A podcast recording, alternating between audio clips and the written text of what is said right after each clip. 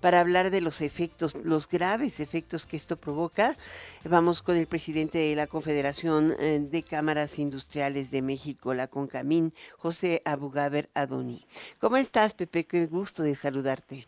Igualmente, Alicia, qué gusto saludarte a ti y a todo tu auditorio. Aunque el tema no nos da gusto, este, hoy tuvieron una posición bastante dura, ¿no? Es un llamado, sí, al gobierno mexicano para que hable con el de Texas, ¿no? Ya no con el, federal.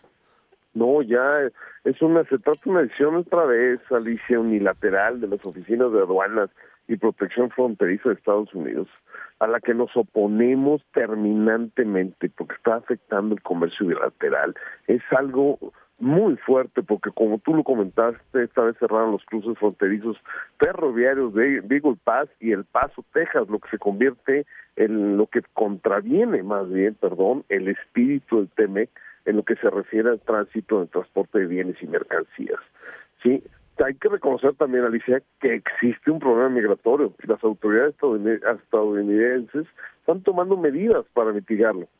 Pero bueno, sin embargo, no puede ser a través de medidas unilaterales como estas como se resolverá el problema. ¿no?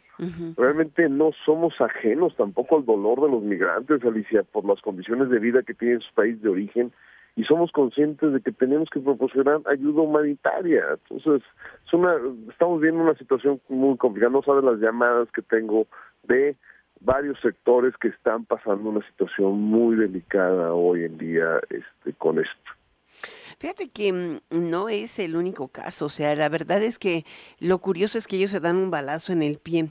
Desde principios de diciembre comenzaron con esta, en estos cierres y por ejemplo hay, uno que se llama Lockville, Arizona, em, y que coincide con Puerto Peñasco, es en, Sonora. Y mm, la decisión de cerrarlo eh, simplemente porque se reasignaron agentes de inmigración, o sea, agentes de, de aduanas a, ser agentes de inmigración, lo que provocó es un encarecimiento brutal de precios del otro lado de la frontera y lo están resintiendo los residentes de Tucson, de Phoenix, de Rocky Point, o sea, en realidad se vuelve contra ellos, pero ¿cómo, lo cómo, cómo lograr que hagan caso que los mexicanos tampoco tenemos la culpa, ¿no? Es igualito como hablé hoy con la secretaria de Gobernación, la culpa no está tanto en el Estado mexicano. Hoy salen más de cuatro mil, o ayer salieron más de cuatro mil venezolanos. ¿Qué van a hacer con esa cantidad de gente, que, con esas entradas?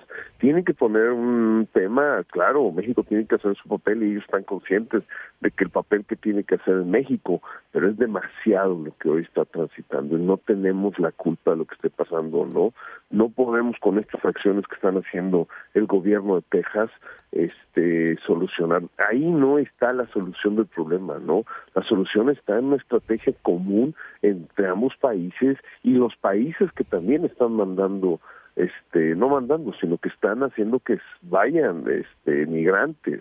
Entonces sí nos está muy preocupado el Estado mexicano, sí, hoy la canciller, la secretaria de Gobernación, están en llamadas, esperemos ya buenas noticias con Texas, porque están haciendo acciones que nos están afectando a todos. Hoy están afectando al grano, hoy están afectando a los refrescos, todos los líquidos, y mañana va a ser con todo lo que viene siendo automotriz y etc. Y así se van continuando hasta que, como tú bien dices, se van a afectar ellos mismos por la necesidad que hoy tienen. Pues sí, justo eh, lo que te estoy diciendo, o sea, no es eh, dentro de un mes, ya están siendo afectados, ¿no? Hoy, por ejemplo, veía alguna noticia en Fox News, em, pero hace dos horas. Eh, eh, que era un reclamo a la gobernadora Katie Hobbs en, Arizona de sus senadores, diciéndole que hablaran con Abbott y que dijeran que ya le paren y también con el servicio de inmigración. Lo que pasa es que ellos están buscando, o sea, el, el, el, el CBOT está buscando más presupuesto, porque dicen, si se lo van a mandar a Ucrania y se lo van a mandar a Israel, nosotros necesitamos para detener a todos los enemigos o todos los ilegales que están entrando por la frontera. Y la forma en que esta organización o este, este departamento está jalando el reflector es para ganar presupuesto, ¿no? Sí. ¿Y cómo lograr contra eso? ¿Qué hacer contra eso? No, no, no, es que es, es muy complicado, perdón Alicia, es que estaba aquí en una comunicación, está muy complicado. Yo, yo realmente lo que te digo es hacer un llamado muy fuerte a las autoridades estadounidenses porque rectifiquen esta decisión unilateral y permitan el libre tránsito de mercancías. Como lo estableces es que están en contra del acuerdo comercial con América del Norte, no pueden hacerlo, ¿no? Y están interrumpiendo las cadenas logísticas de ambos países, y hay desabasto, ya hay eh, mercancía que se está perjudicando, que se está echando a perder por el tiempo que está tardando estas revisiones, ¿no? Entonces, es prioritario garantizar el flujo comercial bilateral en beneficio de competidores industriales de México. Pues muchísimas gracias. Gracias, Pepe, por... Se nos está cortando. sí, es que estamos en carretera, perdón, Alicia, que todo tu auditorio.